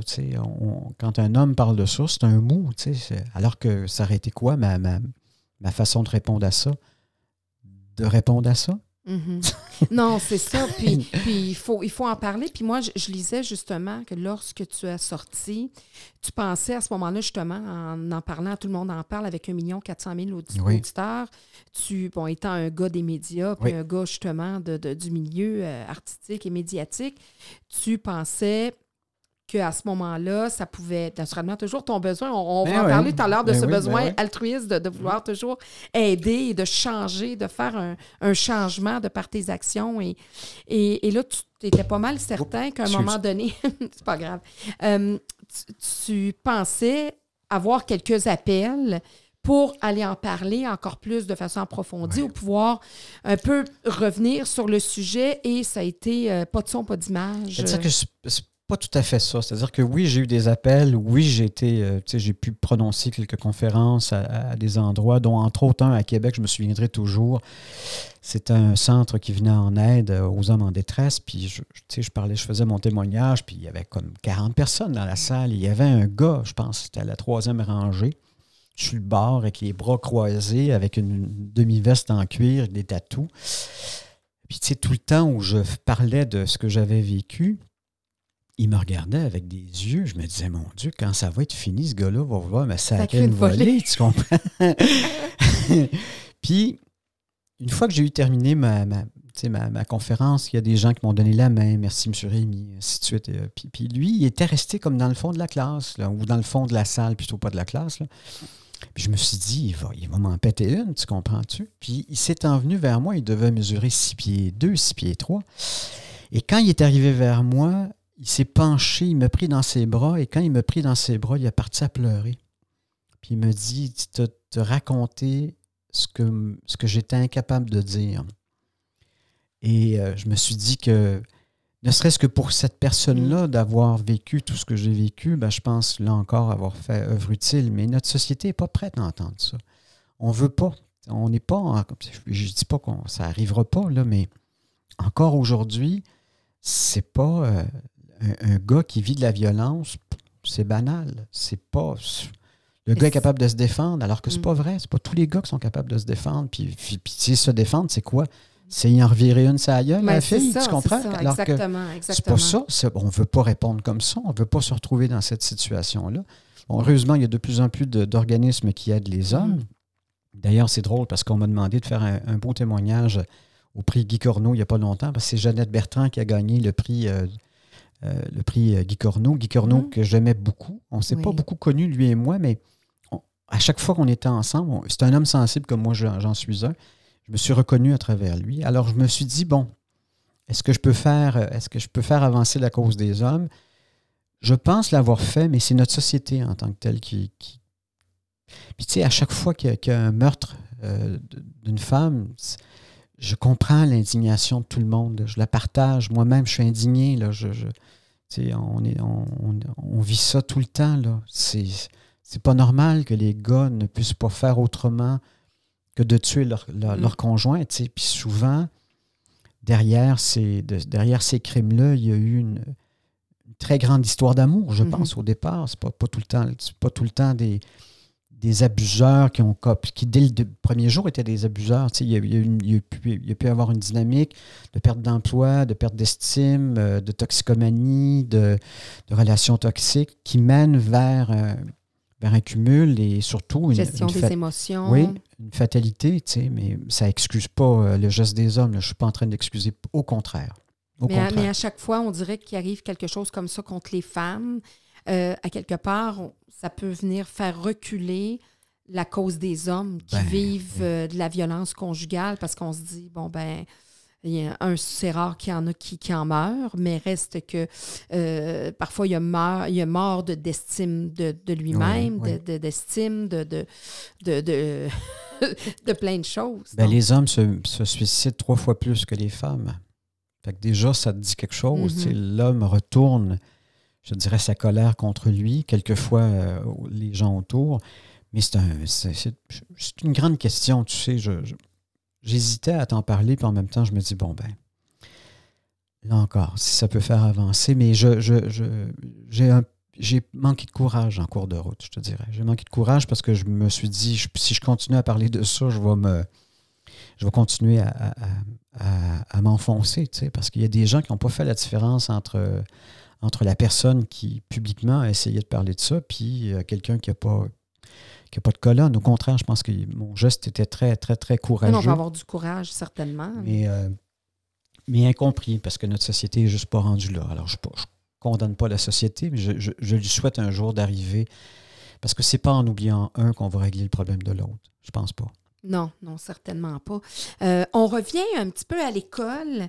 Euh, le milieu euh, de l'éducation en général, Oui. t'en penses quoi? De, de, de par ce que toi, tu as vécu, mais de par ce que tu observes un peu avec... Quand même, tu es avec euh, Oui. la jeunesse, euh, Oui. beaucoup de décrocheurs. Oui. Euh, qu'est-ce que, quel est ton regard, par, à ton constat par rapport à ça? Ben, Je pense qu'on a, on, on montre à nos jeunes à apprendre de la même façon qu'on apprenait quand j'étais tout jeune. tu sais. Et, et je suis un peu déçu, je te dirais, de ça. tu sais. Je pense qu'il y aurait des façons plus euh, proactives, euh, surtout plus adaptées. euh, le temps d'attention des jeunes aujourd'hui est, beaucoup plus court que celui qu'on avait dans, dans, ma génération à moi c'est pas juste d'utiliser la technologie qui va aider les jeunes, c'est la façon, c'est, la matière. Comment est-ce qu'on est-ce broie la matière pour qu'elle soit plus digeste? Je pense qu'on on n'a pas encore trouvé. Dans le monde de l'éducation, il faut faire la différence entre les, en- entre les étudiants et les, les éducateurs, les enseignants. Moi, je pense que ce qui plombe l'éducation, c'est, tout ce qui entoure, je te dirais, les, les, euh, faire attention à ce que je dis, là, mais je, je pense que le, le- le- le modèle d'éducation, modèle académique, le modèle d'éducation qu'on a aujourd'hui est, est pogné dans un carcan euh, qui souvent découle des, euh, conventions collectives, euh, des obligations qu'on a envers le- les anciennetés, et ainsi de suite. Tu sais, on garde des gens, puis je ne dis pas que c'est là, je ne suis pas en train de, vous parler de mon école, mais il y a des professeurs qui ne méritent plus d'être des professeurs. Tu sais, un professeur, Entièrement d'accord. Je peux te dire que c'est un ça. milieu qui est souvent très syndiqué. Oui. Pour l'avoir vécu moi-même et avoir vu euh, à plusieurs reprises, malheureusement, que souvent le syndicat primait Oui. certainement sur et euh, vraiment sur le désir d'enseigner quand tu vas faire ton bac en enseignement. Oui. Donc, euh, moi, j'ai toujours dit, hein, quand, Il y a quand des gens qui ont pu, ont pu ça. Il y a- tu Non. sais, puis c'est un. Puis on le sait, on ne rencontre pas tant de grands professeurs dans, une vie. Mais si on en rencontre un, cette personne, un là, euh, je, je- le mets au masculin, mais c'est aussi au féminin. Ces gens-là peuvent changer notre vie. Et, je trouve ça très désolant qu'au moment où notre société est, si ouverte à, à tout ce qui est différent, à tout ce qui, tu sais, à tout ce qu'on jugeait avant, qu'on n'ait pas fait ce changement-là. Puis tu sais, c'est pas un changement, c'est pas en changeant les écoles en tant que telles, bien que ça aussi, euh, on est dans des écoles très désuètes, tu sais, Oui, c'est ça, de les rénover un en peu. même temps. Mais je pense que c'est- c'est pas le contenant, c'est le contenu. tu sais. Puis éventuellement, on arrivera au contenant, mais si on, on- si on mettait plus d'efforts à, à- à ce que la, la matière, puis tu sais, on- qu'on ne se retrouve pas avec des, des professeurs à bout de souffle qui veulent, qui veulent, qui veulent donner, mais qui en même temps sont découragés, ben, je pense qu'on aurait, euh, on aurait une, en tout cas une meilleure proportion de gens qui, qui- qui seraient diplômés. Le problème est là. Ils ont été en train de se faire dépasser. Moi, j'étais en Inde, euh, j'étais tourné un documentaire il y a, il y plusieurs années, et j'ai vu le système d'éducation en Inde. Écoute, quand, c'est- quand ce géant-là va se réveiller, qui est, un, qui est de la même proportion que la Chine, Mhm. euh, on va faudra qu'on s'attache euh, la tuque euh, solide avec la broche, là, parce que c'est des gens qui sont hautement scolarisés. Et qui ont un, désir, ils ont, une, ils, ont un désir de réussir que nous, on a un peu perdu en cours de route, comme si tout nous était tout dû. c'est ça exactement, alors que c'est pas vrai, la, vie, c'est pas ça. Il faut, il, faut, il, faut, il faut à tous les jours se dépasser et essayer d'atteindre le meilleur de soi. Puis en ce moment, bon, je pense qu'on on est en train de, de, stagner dans notre société par rapport à l'éducation. La famille, la famille, par rapport à ce que toi tu as vécu, par rapport à ce qui se passe aujourd'hui, les familles de plus en plus éclatées, euh, euh, avec ce qui se passe dans la société en général aujourd'hui, parce qu'il y a eu le moment de, ta génération à toi, celle de tes enfants. Les as-tu assez, assez tard, tes enfants? Ben, je me suis marié à 30 ans, donc je n'étais pas, pas, une, pas une jeune poulette, là, disons que. T'es pas plus vieux, trop vieux non plus. Non, non, non. Donc, mais tu as quand même vécu ton, ton, ton, bagage à toi, de ta génération à toi, euh, celle de tes enfants et celle aujourd'hui. Quel en est le regard que tu as? j'ai beaucoup de compassion euh, pour les, les parents d'aujourd'hui. Tu sais, là, là, oh my God, c'est difficile aujourd'hui. Je vois, euh, il y a beaucoup de. On surprotège, je pense, d'une certaine façon, les enfants. Euh, tu sais, Puis je ne veux pas trop juger non plus, mais en même temps, j'ai l'impression qu'on en fait trop en tant que parents vis-à-vis de nos enfants. Comme s'ils n'étaient pas capables eux-mêmes de développer des aptitudes, même des aptitudes qu'on n'a pas nous-mêmes. J'ai donné un certain bagage à mes enfants, mais mes enfants ont aussi développé euh, de leur côté certaines aptitudes que moi, je n'ai pas. Euh, on est dans Watt, on est dans le on est loin du petit gars qui part 3, 4, 5 heures en, bicyclette puis qui revient pour souper. Ben, c'est pas, pas où il était. Bon, on n'est plus dans le même monde non plus. Non, non, non. C'est vrai. Mais en même temps, je pense qu'on. Le monde euh, aurait avantage à, faire plus confiance à ses, à ses enfants. Puis les parents, ils se mettent une pression incroyable. Ne serait-ce que les allergies à l'école, écoute, c'est l'enfer pour les parents. Qu'est-ce que je mets dans la boîte à lunch? Puis ça, c'est un détail, là, mais c'est ça tout le temps. Puis en même temps, avant, euh, puis ça, j'en ai eu confirmation, cette nouvelle génération-là, quand l'enfant ne fonctionne pas, c'est la faute du prof. Mm. Alors que dans la vraie vie, avant, c'était nous autres, là. C'était nous autres le problème. Je comprends aussi la, démotivation des professeurs de se retrouver devant une génération qui, qui, a viré ça de bord. On devrait demander à nos enfants d'exceller, pas, puis, puis, aussi aux professeurs, mais mais en même temps, si tu es à l'école, il faut que tu apprennes. Moi, il y a une affaire que je ne comprends toujours pas, c'est les cellulaires en classe. Mm. Peut-être parce que je suis dans un centre de formation pour adultes, c'est peut-être plus présent. Mais je, moi, on devrait bannir les cellulaires en classe. C'est la, surtout avec les problèmes d'apprentissage que l'on a aujourd'hui. Mm-hmm. C'est une recette pour le, un désastre, tu comprends? Parce que si le, le, le, ou la jeune est toujours sur son, sur son écran, même en dessous de son pupitre, on vient de lui enlever du temps précieux pour, euh, pour qu'elle puisse apprendre, cette personne-là, une matière qui, quelquefois, est, comme je vous l'ai dit, un peu indigeste. Avec ton poste d'élu municipal, et on voit que par ton parcours, de tout ce que tu m'as expliqué, dit, tu as vraiment le désir de, de, de, de, laisser des traces, mais de changer. Tout ce que tu as fait, en tout cas une bonne partie de ce que tu as fait dans ton parcours, que ce soit personnel ou même professionnel, tu voulais changer les choses. Tu voulais euh, faire œuvre, utile, euh, tu voulais faire avancer certaines situations. De quelle façon tu aimerais laisser plus, le plus ta trace quand tu seras plus là ou que vraiment là tu, tu prendras vraiment, vraiment, vraiment ta retraite? on essaie tous euh, de laisser euh, une trace de notre passage sur Terre. C'est pas tout le monde qui a cette chance-là. Euh, il y a des gens qui vont le faire de façon grandiloquente et d'autres de façon plus discrète. J'essaie de me situer un peu entre les deux. je ne demande pas d'avoir une rue à mon nom, ni un pont, ni un parc.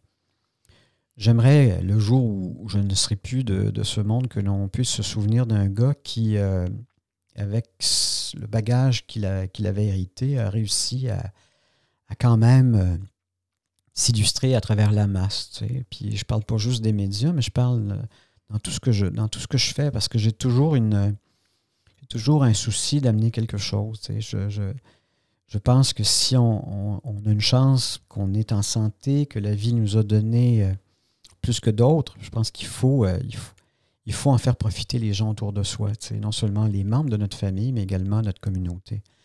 Euh, la politique aura fait de moi un être plus sensible à, tout ce qu'il y a autour de lui.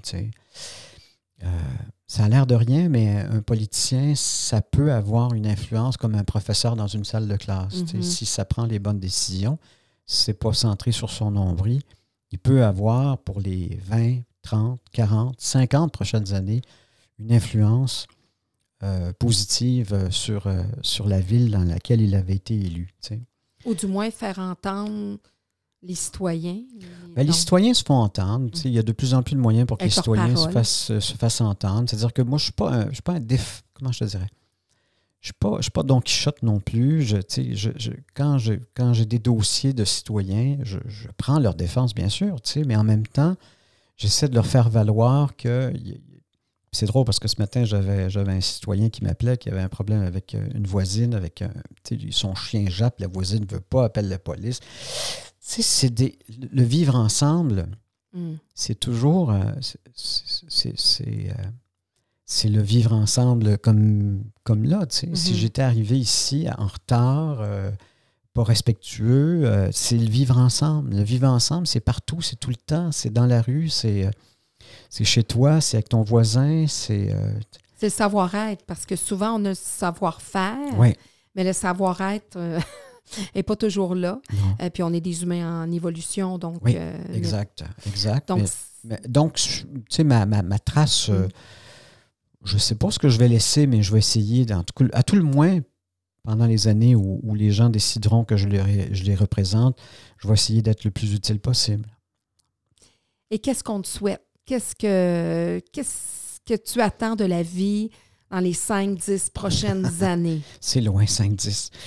Euh, moi, je suis un gars, euh, si jamais tu, venais chez moi, tu t'apercevrais que je suis un gars du, présent. Je ne suis absolument pas nostalgique de ce que j'ai fait. Il n'y a aucune photo de mon passage dans le monde médiatique, puis pourtant, je, pourrais en avoir, mais j'en ai aucune. J'ai décidé moi, de, vivre aujourd'hui. J'ai trop de mes amis qui ont fait le, métier. Euh, qui, qui ressassent sans cesse ce qu'ils ont été, ce qu'ils ont fait, les gens qu'ils ont rencontrés. Je trouve que c'est pas très utile que de rester dans le passé. Tu moi, je suis vraiment dans le présent aujourd'hui. Qu'est-ce que je peux faire aujourd'hui? Quand je me suis levé ce matin, là, je me suis demandé ce que j'allais faire de, ma journée. Première chose, en me levant, je fais mon lit. C'est bête, hein, mais c'est un ton, ton rituel. rituel. Mais je ne le faisais pas avant. Il y a quelqu'un qui m'a dit Eric, si tu commences ta journée sans faire ton lit, il manque quelque chose effectivement. Fait que je me lève, je fais mon lit. Ensuite, euh, je prends un bon déjeuner. Après ça, je vais prendre une bonne douche. Puis après ça, je vais marcher. aujourd'hui, parce que comme j'avais, j'avais différentes choses à faire avec, les, avec l'école, je l'ai coupé en deux, ma marche de, de, de 10 000 pas et plus. Je me suis fixé un objectif de 2 millions de pas d'ici le 1er, le 1er novembre prochain. J'ai commencé le 1er mars. Qu'il fasse beau, qu'il fasse pas beau, en principe, je marche 10 euh, 000 pas par jour. Je dis en principe parce que des fois, j'en accumule un peu. Je me fais des, pas en banque. Ce que je veux, c'est quand même atteindre un but que je me suis fixé. Donc, euh, j'essaie de juste. Euh, si je pouvais être une meilleure version de moi, puis que les gens aient, la chance d'être inspirés par ce que je suis, puis par ce que je fais aujourd'hui, pour ce que j'ai fait dans le temps, parce que ce qui est fait est fait je pense que ça, ça me rendrait très, très, très heureux.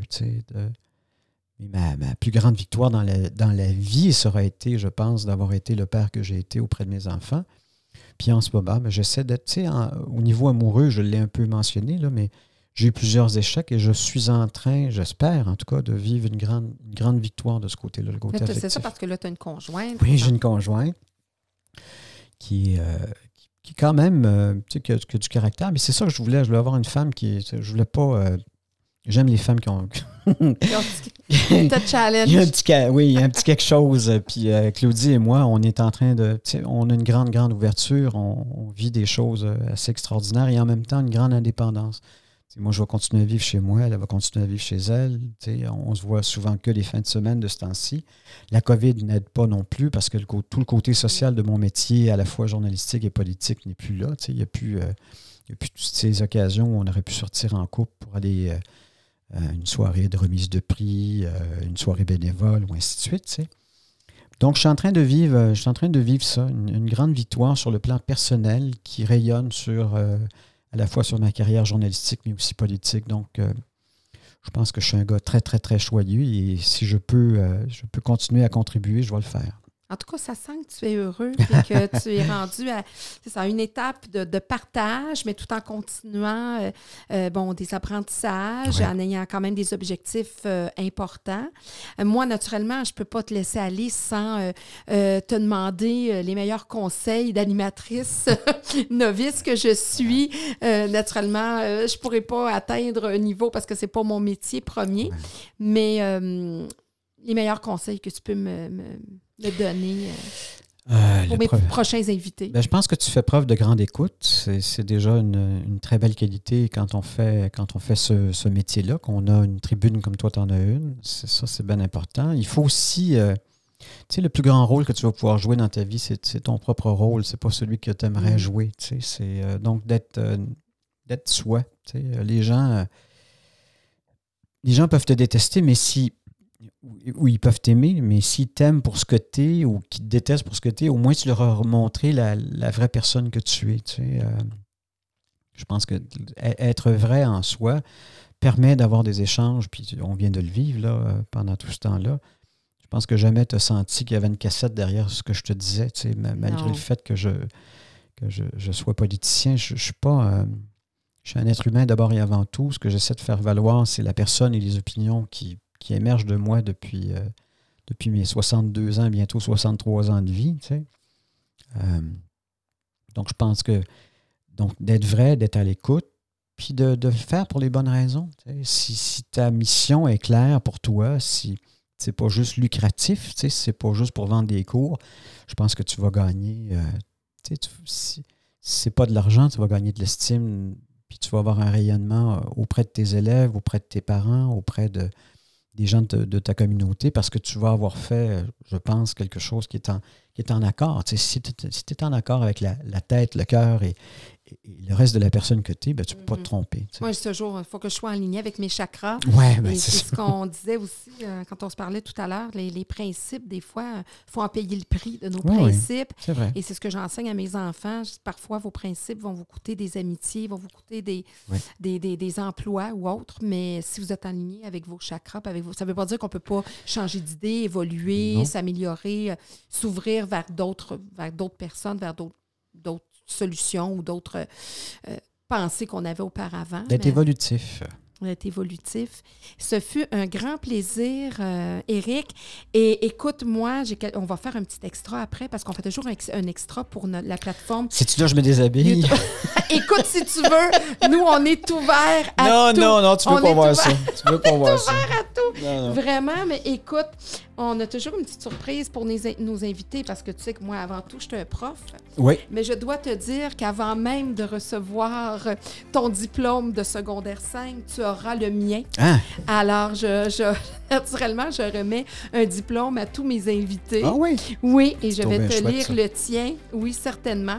Alors, certificat d'engagement décerné à Éric Rémy pour ses nombreuses années en tant qu'animateur de grande qualité pour ses actions et ses partages ayant toujours pour objectif de faire avancer des enjeux importants dans notre société, pour son engagement en tant qu'élu municipal d'une ville qu'il a à cœur, parce qu'il aborde des sujets sur lesquels parfois d'autres se taisent, pour sa détermination et sa persévérance à vouloir atteindre une diplomation qui l'attendait depuis plus de 40 ans, et surtout pour sa grande générosité, Merci, Eric.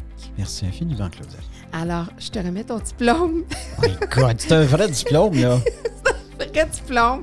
Écoute, moi, je fais. Écoute, vous faites la différence. C'est ça le but de ces podcasts euh, que, que, j'ai que j'ai le plaisir d'animer.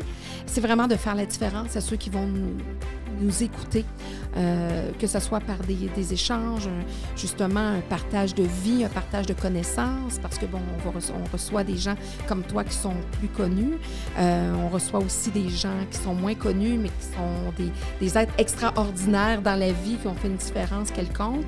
On, on reçoit aussi des spécialistes. Donc, le but, c'est de faire la différence et puis je suis certaine qu'avec euh, notre entrevue avec toi, mon entrevue avec toi, euh, c'est certain que ça fera la différence de plusieurs personnes. vraiment, c'est un beau cadeau que tu nous as fait. Merci. Au revoir.